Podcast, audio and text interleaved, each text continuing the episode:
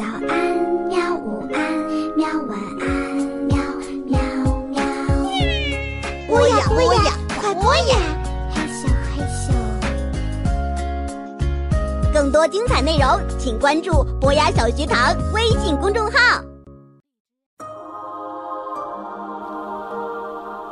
爱上读书的妖怪，原著韩国李相培，翻译田志云，出版新蕾出版社，主播冬梅。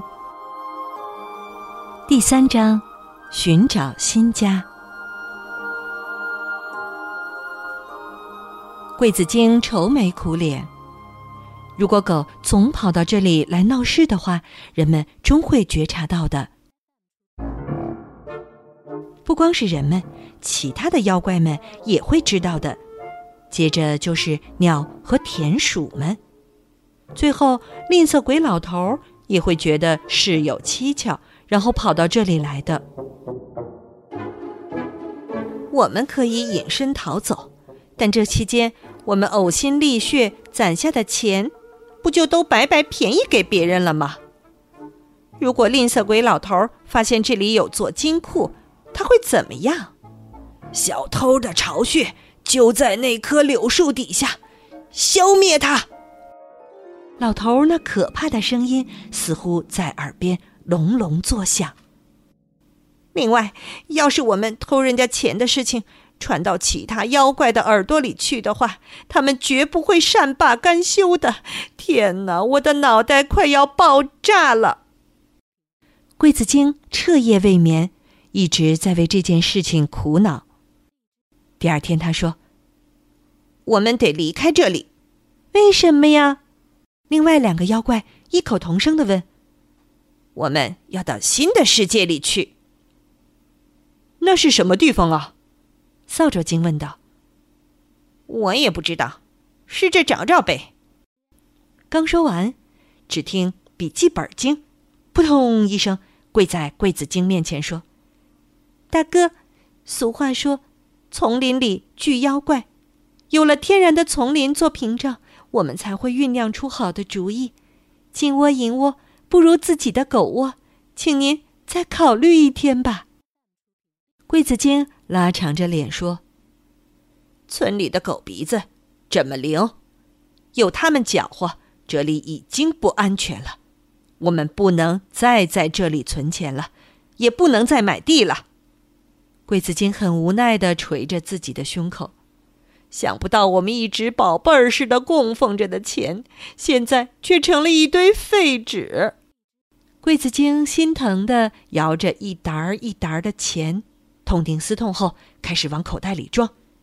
一直宝贝儿似的供奉着的钱，现在却成了一堆废纸，是什么意思呢？桂子精这下可明白钱的哲学了。一直攒着，不把它们用在合适的地方的话，迟早会吃亏的。躺在大把的钱上面睡觉，闻着发霉的钱味儿进入梦乡是不对的。在这些钱。变成废纸之前，我们得赶紧走去买地。桂子精一边分钱一边嘱咐说：“既然你们不愿意走，只好我自己走了。我找到住处后就会联系你们，到时再赶过来，知道了吗？”“是大哥。”“那我就走了。”三个妖怪行了个碰额头的离别之礼。碰额头是什么意思呢？这是妖怪之间的礼仪，其实就是相互碰下额头，而且一次比一次用力大，咣，咣，咣！天哪，头不会撞破吧？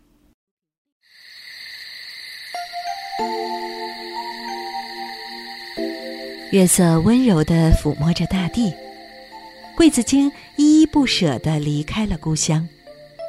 他背着钱袋子，风一般的奔走着。但是，即便法力再高超的妖怪，到一个人生地不熟的地方去找栖身之所，也确实不容易。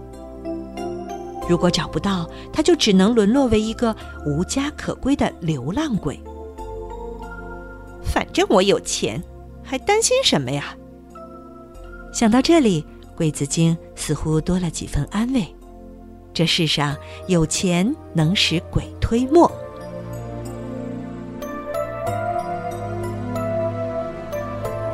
桂子精跋山涉水，最后来到了一个大城市。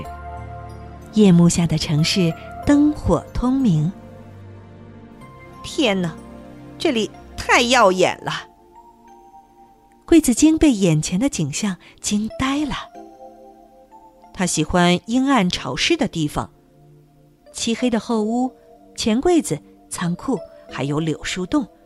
这些黑咕隆咚的地方，曾经都是他的安乐窝。眼前这个繁华的城市，会有桂子精的容身之所吗？桂子精张开偌大的鼻孔，嗅着周围的气味，大步流星地往前走着。有树和水的味道。没过多久，一个人工湖公园映入眼帘。桂子精是很讨厌水的，深夜的湖水显得格外平静，皎洁的月光下映出桂子精长长的影子。他抬头望了望圆圆的月亮，圆圆的月亮，真美呀！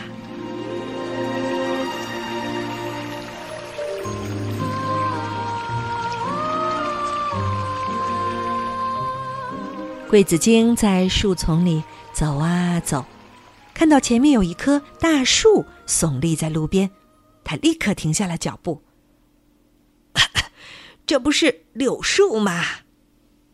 桂子精眼里顿时冒出贪婪的蓝光，心里一阵窃喜。柳树就是我的命根子啊！真是踏破铁鞋无觅处，得来全不费工夫。桂子精就是用柳条做的，在他原先住的那个村口也有一棵柳树来着。桂子精从树底一直瞅到树顶，满意的笑了。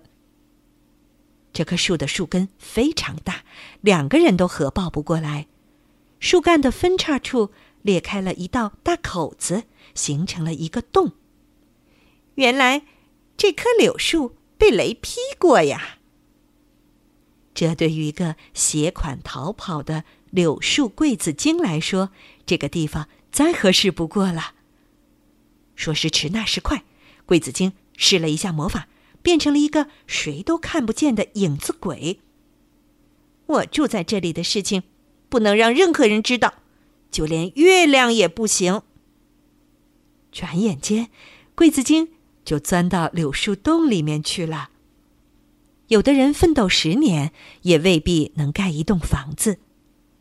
在月光诱人的深夜，桂子精刚来到这个城市，就遇上了一个这么满意的天然寓所，真是美事一桩啊！